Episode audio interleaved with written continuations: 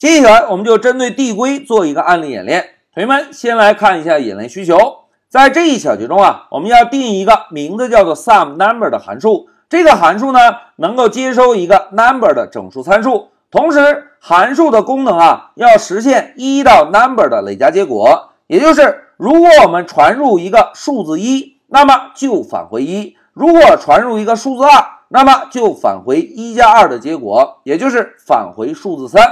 哎，这个就是我们这一小节要演练的目标。现在老师啊，把需求文字选中复制，然后回到 Pycharm，首先把需求文字全部粘贴进来，Ctrl A，Ctrl 斜线，统一增加一个注释。来，同学们，我们首先啊，使用 define 来定一个 sum numbers 的函数，并且指定一个 number 的参数。好，前两个需求完成了，现在再来看第三个需求。要计算一到 number 的累加结果，同学们在写递归函数时，首先需要考虑什么？哎，非常好，首先需要考虑出口，因为没有出口的话，递归调用时会出现死循环，对吧？那现在让我们思考一下，一加到 number 的出口应该怎么设置呢？哎，在这里老师跟大家分享一下，同学们在阅读需求的时候。我们呢可以把出口倒过来想，既然我们最终计算的结果是 number，那么我们就先考虑一下最小的数字。大家看，最小的数字是一，我们呢就可以把出口啊指定为最小的数字。那现在老师来编写一下代码。首先，我们使用 if 来判断一下 number 这个参数，如果等于一，是不是就满足了最小这个数字，对吧？既然满足，我们呢就直接返回一个一，哎，出口指定完成。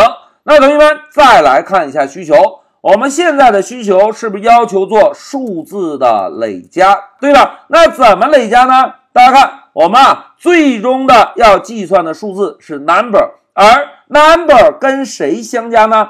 哎。Number 啊，需要跟一一直到 number 减一累加结果进行相加，对吧？那既然要计算一到 number 减一之间的累加结果，哎，同学们，关键时刻到了。现在老师啊要做一个假设，假设什么呢？假设 sum numbers 这个函数啊能够正确的处理一到 number 减一之间的累加。哎，同学们注意。现在老师做了一个假设哦，假设我们这个函数已经能够处理一到 number 减一之间的累加，那么我们就定义一个临时变量 temp，让这个变量啊就等于 sum number 这个函数调用，并且传入一个 number 减一的参数。哎，同学们，如果我们的假设成立，是不是意味着 sum number 这个函数执行完成？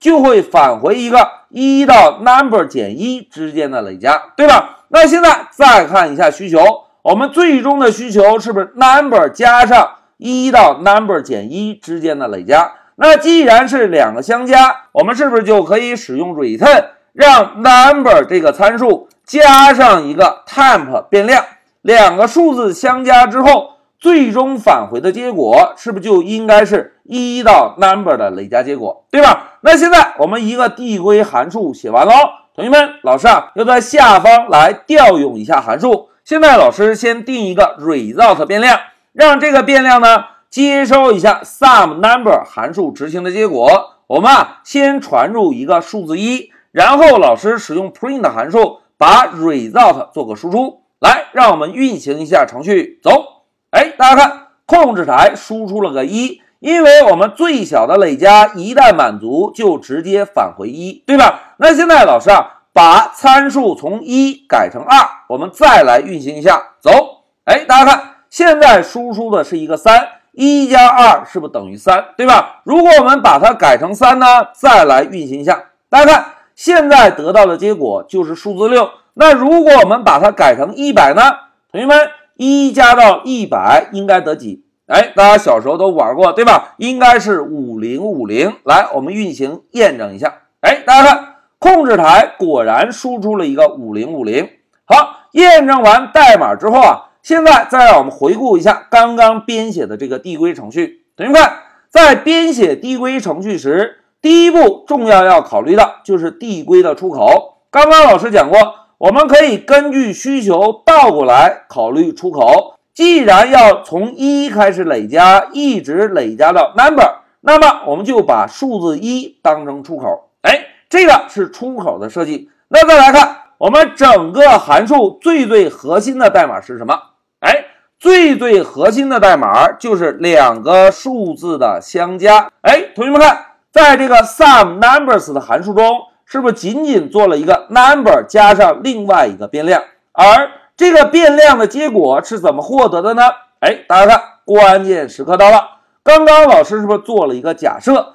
假设 sum number 这个函数啊，能够正常的处理一到 number 减一的累加。如果它能够正常的处理，我们呢就使用一个变量记录，同时呢。在函数内部是不是就出现了自己调用自己的情况？一旦调用完成，这个 temp 中呢就应该保存的是一到 number 减一的累加结果。那么我们只需要把这个累加结果啊跟最后一个数字 number 相加，就可以得到我们最终的一个所有数字累加的结果了。哎，这个就是在开发递归时需要做一个大胆的假设。假设之前一个条件满足，这样呢，我们只需要编写最最核心的两个数字相加的代码就可以。讲到这里，我们就使用递归这个编程技巧，共同完成了一下数字累加这个案例。现在老师先暂停一下视频。